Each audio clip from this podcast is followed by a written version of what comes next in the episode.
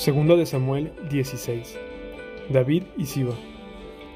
Cuando David pasó un poco más allá de la cima del monte de los olivos, Siba, el siervo de Mefiboset, lo estaba esperando. Tenía dos burros cargados con doscientos panes, cien racimos de pasas, cien ramas con fruta de verano y un cuero lleno de vino. ¿Para qué es todo esto? le preguntó el rey a Siba. Los burros son para que monten los que acompañen al rey, contestó Siba. Y el pan y la fruta son para que lo coman los jóvenes. El vino es para los que se agoten en el desierto. ¿Y dónde está Mefiboset? El nieto de Saúl, le preguntó al rey. Se quedó en Jerusalén, contestó Siba. Dijo, hoy recobraré el reino de mi abuelo Saúl. En ese caso, le dijo el rey a Siba, te doy todo lo que le pertenece a Mefiboset. Me inclino ante usted, respondió Siba, que yo siempre pueda complacerlo, mi señor el rey. Simeí maldice a David. Mientras el rey David llegaba a Baurim, salió un hombre de la aldea maldiciéndolos. Era Simeí, hijo de Gera, del mismo clan de la familia de Saúl. Les arrojó piedras al rey, a los oficiales del rey y a los guerreros valientes que lo rodeaban. Vete de aquí, asesino y sinvergüenza, le gritó a David. El Señor te está pagando por todo el derramamiento de sangre en el clan de Saúl. Le robaste el trono, y ahora el Señor se lo ha dado a tu hijo Absalón. Al fin te va a pagar con la misma moneda, porque eres un asesino. ¿Cómo es posible que este perro muerto maldiga a mi señor el rey? exclamó Abisaí, el hijo de Sarbia. Déjeme ir y cortaré la cabeza. No, dijo el rey. ¿Quién les pidió su opinión a ustedes? ¿Los hijos de Sarbia? Si el Señor le dijo que me maldijera, ¿quiénes son ustedes para detenerlo? Entonces David les dijo a Abisaías sus sirvientes, Mi propio hijo quiere matarme. ¿Acaso no tiene este pariente de Saúl todavía más motivos para hacerlo? Déjenlo en paz y permítanle que maldiga, porque el Señor le dijo que lo hiciera. Tal vez el Señor vea con cuánta justicia me ha tratado y me bendiga a causa de estas maldiciones que sufrí hoy. Así que David y sus hombres continuaron por el camino, y Simeí le seguía el paso desde un cerro cercano, maldiciendo y tirándoles piedras y tierra a David. El rey y todos los que estaban con él se fatigaron en el camino, así que descansaron cuando llegaron al río Jordán. Aitofel aconseja a Absalón. Mientras tanto, Absalón y todo el ejército de Israel llegaron a Jerusalén acompañados de Atifoel, cuando él llegó, cuando llegó Usaí, el arquita, el amigo de David, enseguida fue a ver a Absalón. Viva el rey, exclamó, viva el rey. ¿Esta es la forma en que tratas a tu amigo David? le preguntó Absalón. ¿Por qué no estás con él? Estoy aquí porque le pertenezco al hombre que fue escogido por el Señor y por todos los hombres de Israel, le respondió Usaí. De todos modos, ¿por qué no te serviré? Así fue como el consejero de tu padre ahora seré tu consejero. Después Absalón se volvió a Aitofel y le preguntó, ¿qué debo hacer ahora? Ve y acuéstate con las concubinas de tu padre, contestó Aitofel, porque él las dejó aquí para que cuidaran el palacio. Entonces todo Israel sabrá que has insultado a tu padre más allá de toda esperanza de reconciliación, y el pueblo te dará su apoyo. Entonces levantaron una carpa en la azotea del palacio para que todos pudieran verla y Absalón entró y tuvo sexo con las concubinas de su padre.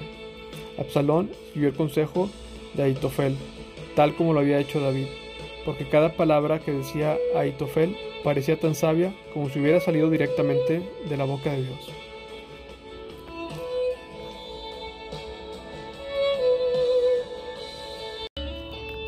Segundo de Samuel 17. Entonces Aitofel dijo a Absalón, Déjame escoger a doce mil hombres para que salgan a buscar a David esta noche. Lo alcanzaré cuando esté agotado y desanimado. Él y sus tropas se dejarán llevar por el pánico y todos huirán. Luego mataré solamente al rey y le traeré de regreso a toda la gente. Así como una recién casada vuelve a su marido. Después de todo, esa es la vida de un solo hombre la que buscas. Entonces estarás en paz con todo el pueblo. Este plan le pareció bien a Absalón y a todos los ancianos de Israel. Usaía contrarresta el consejo de Aitofel. Pero después Absalón dijo, traigan a Usaí el arquita. Veamos lo que piensa acerca de este plan. Cuando Usaí llegó, Absalón le contó lo que Aitofel había dicho y le preguntó, ¿qué opinas? ¿Debemos seguir el consejo de Aitofel? Si no, ¿qué sugieres? Bueno, le, contestó Usaí, esta vez Aitofel se equivocó. Tú conoces a tu padre y a sus hombres. Son guerreros poderosos. En este momento están tan enfurecidos como una osa a la que le han robado sus cachorros. Y recuerda que tu padre es un hombre de guerra con experiencia. Él no pasará la noche con las tropas. Seguramente ya está escondido en algún pozo o en alguna cueva. Cuando salga y ataque y mueran unos cuantos de tus hombres, entonces habrá pánico entre tus tropas y se correrá la voz de que están masacrando a los hombres de Absalón. Así, pues hasta los soldados más valientes, aunque tengan el corazón de león, quedarán paralizados de miedo, porque todo Israel sabe qué poderoso guerrero es tu padre y qué valientes son sus hombres. Recomiendo que movilices a todo el ejército de Israel y que llames a los soldados desde tan lejos como Dan al norte y Berseba al sur. De esa manera tendrás un ejército tan numeroso como la arena a la orilla del mar. Te aconsejo que tu persona, tú personalmente dirija las tropas. Cuando encontremos a David, caeremos sobre él como el rocío cae sobre la tierra. De este modo, ni él ni ninguno de sus hombres quedará con vida. Y si David llegara a escapar a una ciudad, tú tendrás todo Israel allí a tu mando. Luego podremos tomar sogas y arrastrar murallas de la ciudad del valle más cercano hasta que cada piedra haya sido derribada. Absalón y todos los hombres de Israel dijeron, el consejo de Usaí es mejor que el de Aitofel, pues el Señor había decidido frustrar el consejo de Aitofel, para que en realidad era mejor plan, para poder traer a la calamidad sobre Absalón. Usaí advierte a David. Usaí les contó a Sadoc y Abiatar, los sacerdotes, lo que Aitofel les había dicho a Absalón y a los ancianos de Israel, así como lo que él mismo había aconsejado. Rápido les dijo, encuentren a David e insístanle que no se quede en los vados del río Jordán esta noche. De inmediato debe cruzar e internarse en el desierto, de lo contrario morirán él y todo su ejército. Jonatán y Aimás se habían quedado en, en Rogel para no ser vistos al entrar ni salir de la ciudad. Habían acordado que una sirvienta les llevaría el mensaje que ellos deberían darle al rey David. Sin embargo, un muchacho los vio en Enrogel y se lo contó a Absalón. Así que escaparon a toda prisa a Baurim, donde un hombre los escondió dentro de un pozo de su patio. La esposa del hombre le puso la tela sobre la boca del pozo y esparció grano por encima para que se secara el sol. Por eso nadie sospechó que estaban ahí. Cuando llegaron los hombres de Absalón, le preguntaron a la mujer, ¿has visto a Imás y a Jonatán? La mujer contestó, estuvieron aquí pero cruzaron el arroyo. Entonces los hombres de Absalón los buscaron sin éxito y regresaron a Jerusalén. Luego los dos hombres salieron del pozo y se apresuraron a ir donde estaba el rey David. Rápido le dijeron, cruza el Jordán esta misma noche, y le contaron cómo Aitofel había aconsejado que lo capturaran y lo mataran. Entonces David y los que estaban con él cruzaron el río Jordán durante la noche y todos llegaron a la otra orilla antes del amanecer. Cuando Aitofel se dio cuenta de que no se había seguido su consejo, ensilló su burro y se fue a su pueblo natal, donde puso sus asuntos en orden y se ahorcó. Murió allí. Lo enterraron en la tumba de la familia. Pronto David llegó a Mahanaim. A esas alturas, Absalón había movilizado todo el ejército de Israel y estaba guiando a sus tropas a través del río Jordán. Absalón había nombrado a Amasa comandante de su ejército para que reemplazara a Joab, quien había sido el comandante bajo David. Amasa era el primo de Joab, su padre era Jeter, un ismaelita, su madre Abigail, hija de Naas, era hermana de Sarbia, la madre de Joab. Absalón y el ejército israelita armaron el campamento en la tierra de Galaad. Cuando David llegó a fue recibido calurosamente por Sobi, hijo de Naas, que venía de Rabá de los amonitas, por Maquir, hijo de Amiel, de Lodebar, y por Barzilai de Galaad, que era de Rogelín. Ellos trajeron camillas, ollas de cocina, recipientes para servir trigo y cebada, harina y grano tostado, frijoles, lentejas, miel, mantequilla, ovejas, cabras y queso para David y todos los que estaban con él, porque dijeron, todos ustedes deben estar hambrientos, cansados y con sed después de su largo caminar por el desierto.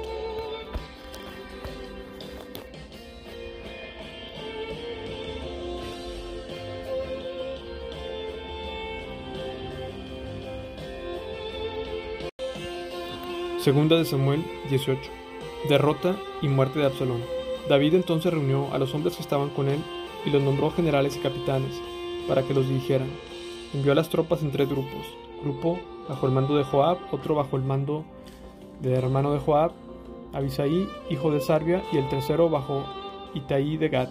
Entonces los reyes, entonces el rey le dijo a sus tropas, yo iré con ustedes. Pero sus hombres se opusieron terminantemente e insistieron, no debe ir, tenemos que salir de retirada y huir, aunque maten a la mitad de nosotros, no cambiará nada para las tropas de Absalón. Es usted a quien busca, usted vale por diez mil de nosotros, es mejor que se quede aquí en la ciudad, nos envíe ayuda si la necesitamos. Si ustedes piensan que ese es el mejor plan, lo seguiré, respondió el rey. De modo que se quedó al lado de la puerta de la ciudad mientras las tropas marchaban en grupos de cientos y de miles. Entonces el rey les dio esta orden a Joab y a Abisaí y a Itaí. Por consideración a mí, traten con bondad al joven Absalón. Y todas las tropas escucharon que el rey daba esa orden a sus comandantes. Así que comenzó la batalla en el bosque de Efraín y los hombres de David rechazaron los ataques de las tropas israelitas. Aquel día hubo una gran matanza y veinte mil hombres perdieron la vida. La batalla se extendió con furor por todo el campo y perecieron en el bosque más hombres de los que murieron a espada. Durante la batalla Absalón se cruzó con algunos hombres de David, trató de escapar en su mula, pero al pasar cabalgando debajo de un gran árbol, su cabello se enredó en las gruesas ramas, y la mula siguió y dejó a Absalón suspendido en el aire. Entonces uno de los hombres de David vio lo que había pasado y le dijo a Joab, vi a Absalón colgado en un gran árbol.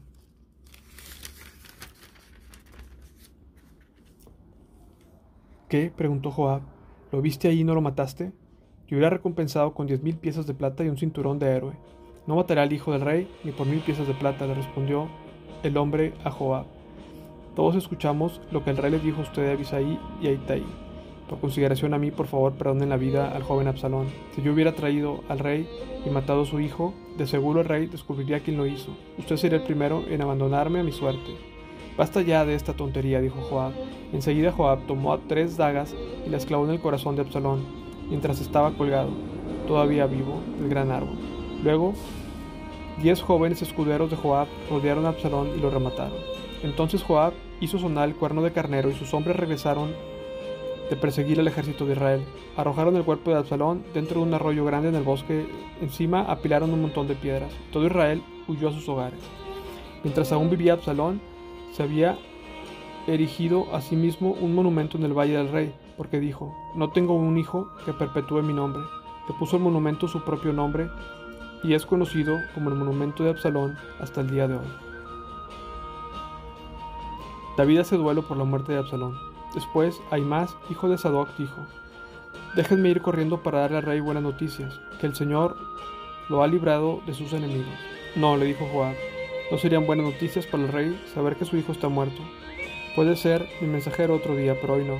Entonces Joab le dijo a un etíope, ve a decirle al rey lo que has visto. El hombre se inclinó y se fue corriendo, pero más continuó rogándole a Joab. Pase lo que pase, por favor, deje que también yo vaya. ¿Para qué quieres ir, hijo mío? le respondió Joab. No habrá recompensa por las noticias. Estoy de acuerdo, pero igual permítame ir, le suplicó. Joab finalmente le dijo, está bien, puedes ir. Entonces más tomó el camino más fácil por la llanura y corrió a Mahanaim, y llegó antes que el etíope. Mientras David estaba sentado entre las puertas internas, externas de la ciudad, el centinela subió al techo de la entrada de la muralla cuando se asomó, vio un solo hombre que corría hacia ellos. Desde arriba le gritó la novedad a David y el rey respondió, Si está solo, trae noticias. Al acercarse el mensajero, el centinela vio que otro hombre corría hacia ellos, gritó hacia abajo, Ahí viene otro. El rey respondió, También trae noticias. El primer hombre corre como el más, hijo de Sadok. Le dijo al centinela, Él es un buen hombre y trae buenas noticias, respondió el rey. más le gritó al rey, Todo está bien, se inclinó hasta delante del rey, rostro tierra y dijo, Alabado sea el Señor su Dios, quien ha entregado a los rebeldes que se atrevieron a hacerle frente a mi señor al rey. ¿Qué me dices del joven Absalón? le preguntó el rey. ¿Está bien? Cuando Joab me dijo que viniera, había una gran conmoción, contestó Aimás, pero no supe qué pensaba. Espera aquí, le dijo el rey, y Aimás se hizo a un lado. Enseguida el etíope llegó y le dijo, Tengo buenas noticias para mi señor el rey. Hoy el Señor lo ha librado de todos los que se rebelaron en su contra. ¿Qué me dices del joven Absalón? le preguntó el rey. ¿Se encuentra bien? Y el etíope contestó, que todos sus enemigos, mi señor, el rey, ahora y en el futuro, corran con la misma suerte que ese joven.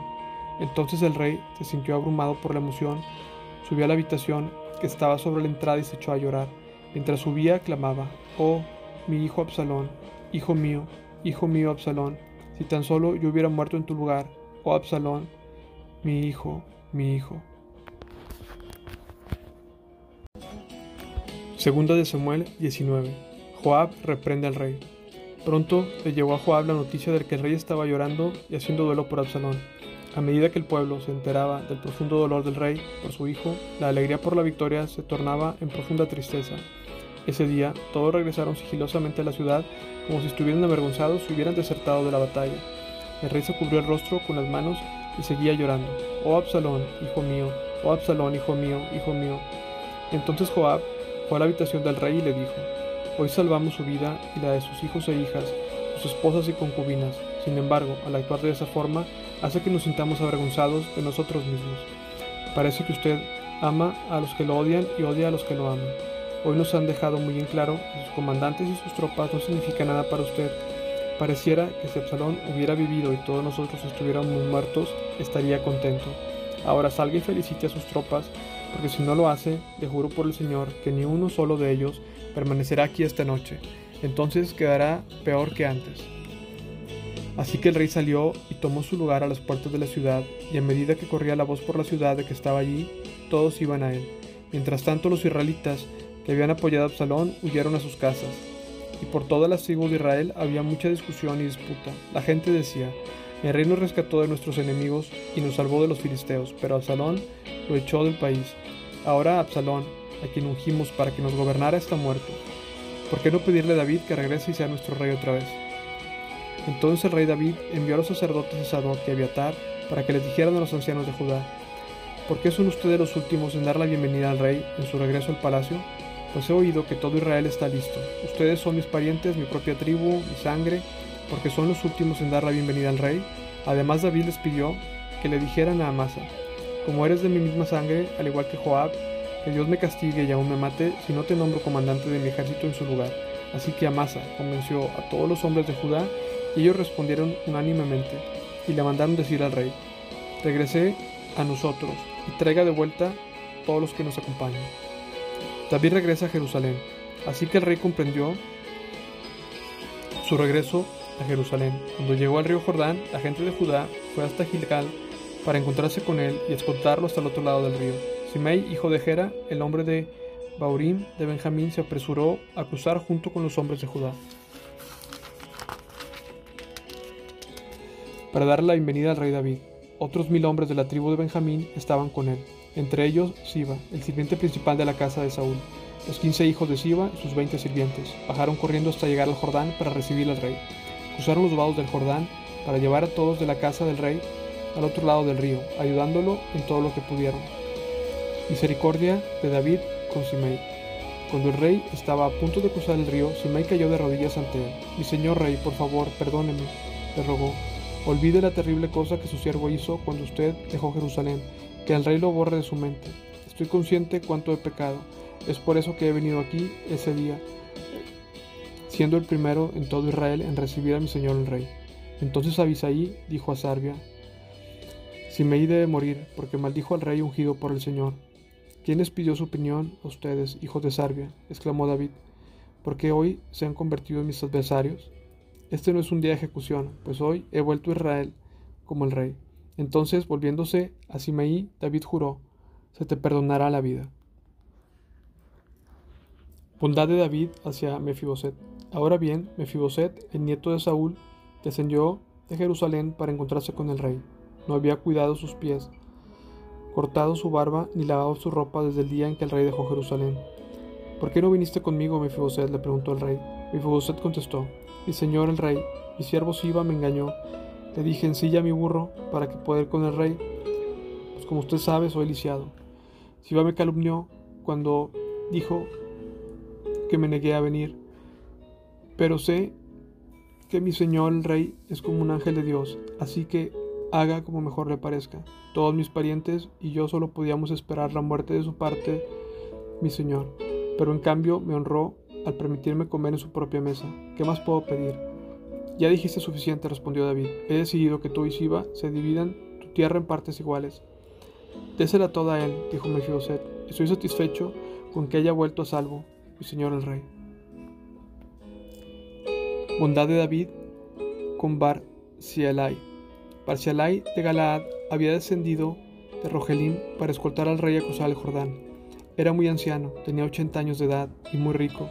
Él fue quien proveyó del alimento para el rey durante el tiempo que pasó en Mahanaim. Cruza el río conmigo y quédate a vivir en Jerusalén, le dijo el rey a Barzillai, y allí me haré cargo de ti. No, le respondió, soy demasiado viejo para ir con el rey a Jerusalén. Ahora tengo 80 años de edad y ya no puedo disfrutar de nada. La comida, el vino ya no tienen sabor, tampoco puedo oír las voces de los cantantes. Sería nada más una carga para mi señor al rey. Tan solo cruzaré el río Jordán con el rey es todo el honor que necesito. Después déjeme regresar para que muera en mi ciudad, donde están enterrados mi padre y mi madre. Pero aquí, su siervo, mi hijo, Kimam, permítale que él vaya con mi señor el rey, que reciba lo que usted quería darle. Muy bien, acordó el rey. Kimam irá conmigo y lo ayudaré en cualquier forma que tú quieras. Haré por ti cualquier cosa que desees. Luego toda la gente cruzó el Jordán junto al rey. Después de que David lo hubo bendecido y besado, Barzillai regresó a su propia casa. El rey cruzó el río Jordán hacia Gilgal y llevó a Kimam con él. Todas las tropas de Judá y la mitad de las de Israel escoltaron al rey en su camino. Discusión sobre el rey. Pero todos los hombres de Israel se quejaron con el rey. Los hombres de Judá se adueñaron del rey y no nos dieron el honor de ayudarlos a usted y a los de su casa y a sus hombres a cruzar el Jordán. Los hombres de Judá respondieron, el rey es un pariente cercano. ¿Por qué tienen que enojarse por eso? No hemos tocado comida del rey ni hemos recibido algún favor especial. Pero hay diez, hay diez tribus en Israel, respondieron los otros. De modo que tenemos diez veces más derecho sobre el rey que ustedes. ¿Qué derecho tienen de tratarnos con tanto desprecio? ¿Acaso no fuimos nosotros los primeros en hablar de traerlo de regreso para que fuera de nuevo nuestro rey? La discusión continuó entre unos y otros, y los hombres de Judá hablaron con más dureza que los de Israel. Segunda de Samuel 20. Revuelta de Seba. Sucedió que había un alborotador allí de nombre Seba, hijo de Bicri, un hombre de la tribu de Benjamín. Seba tocó un cuerno de carnero y comenzó a repetir, abajo la dinastía de David, no nos interesa para nada el hijo de Isaí, vamos, hombres de Israel, todos a sus casas. Así que todos los hombres de Israel abandonaron a David y siguieron a Seba, hijo de Bicri, pero los hombres de Judá se quedaron con su rey y lo escoltaron desde el río Jordán hasta Jerusalén. Cuando David llegó a su palacio en Jerusalén, tomó a las diez concubinas que habían dejado para que cuidaran del palacio y las puso en reclusión. Les proveyó para sus necesidades, pero no volvió a acostarse con ninguna, de modo que cada una de ellas vivió como una viuda hasta que murió. Luego David le dijo a Amasa, moviliza el ejército de Judá dentro de tres días y enseguida preséntate aquí. Así que Amasa salió a notificar a la tribu de Judá, pero le llevó más tiempo de que le fue dado. Por eso David le dijo a Abisai, Seba, hijo de Bicri, nos va a causar más daño que Absalón. Rápido, toma mis tropas, persíguelo antes de que llegue a alguna ciudad fortificada donde no podamos alcanzarlo. Entonces Abisai y Joab, junto con los guardias, personal del rey y todos sus poderosos guerreros, salieron de Jerusalén para seguir a Seba. Al llegar a la gran roca de Gabón, Amasa le salió al encuentro. Joab llevaba puesta la túnica militar con una daga sujeta al cinturón. Cuando dio un paso al frente para saludar a Amasa, sacó la daga de su vaina. ¿Cómo estás, primo mío? dijo Joab. Con la mano derecha lo tomó por la barba como si fuera a besarlo. Amasa no se dio cuenta de la daga que tenía en la mano izquierda y Joab se la clavó en el estómago, de manera que sus entrañas se derramaron por el suelo. Joab no necesitó volver a apuñalarlo, y Amasa pronto murió. Joab y su hermano Abisai lo dejaron tirado ahí y siguieron en la busca de Seba. Uno de los jóvenes de Joab les gritó a las tropas de Amasa, si están a favor de Joab y David, vengan y sigan a Joab pero como Amasa yacía bañado en su propia sangre en medio del camino, el hombre de Joab vio que todos se detenían para verlo. Lo arrastró fuera del camino hasta el campo y le echó un manto encima. Con el cuerpo de Amasa quitado del medio, todos continuaron con Joab a capturar a Seba hijo de Bicri. Mientras tanto, Seba recorría todas las tribus de Israel y finalmente llegó a la ciudad de Abel Bet Maaca. Todos los miembros de su propio clan, los Bicritas, se reunieron para la batalla y los siguieron a la ciudad. Cuando llegaron las fuerzas de Joab, atacaron a Abel Bet Maaca, construyeron una rampa de salto contra las fortificaciones de la ciudad y comenzaron a derribar la muralla. Pero una mujer, sabía de la ciudad, llamó a Joab y le dijo, Escúchame Joab, venga aquí para que pueda hablar con usted. Cuando Joab se acercó a la mujer le preguntó, ¿es usted Joab? Sí, soy yo, le respondió. Entonces ella dijo, escucha atentamente a su sierva. Estoy atento, le dijo. Así que ella continuó. Había un dicho que decía, si quieres resolver una disputa, pide un consejo a la ciudad de Abel. Soy alguien que ama la paz y que es fiel a Israel. Pero usted está por destruir una ciudad importante de Israel. ¿Por qué quiere devorar lo que le pertenece al Señor? Joab contestó, créame, no quiero devorar ni destruir la ciudad. Ese no es mi propósito. Lo único que quiero es capturar a un hombre llamado Seba, hijo de Bicri, de la zona montañosa de Efraín, quien se rebeló contra el rey David. Si ustedes me entregan a ese hombre, dejaré la ciudad en paz. Muy bien, respondió la mujer, arrojaremos su cabeza sobre la muralla. Entonces la mujer se dirigió a todo el pueblo con su sabio consejo, y le cortaron la cabeza a Seba y se la arrojaron a Joab. Así que Joab tocó el cuerno de carnero, llamó a sus tropas, se retiraron del ataque, y todos volvieron a sus casas, y Joab regresó a Jerusalén para encontrarse con el rey. Ahora bien, Joab era el comandante del ejército israelita. Benania, hijo de Joiada, era el capitán de la guardia personal del rey. Adoniram estaba a cargo del trabajo forzado. Josafat, hijo de Ailud, era el historiador del real. Seba era el secretario de la corte, Sadoc y Abiatar eran los sacerdotes. Eira, un descendiente de Jair, era el sacerdote personal de David.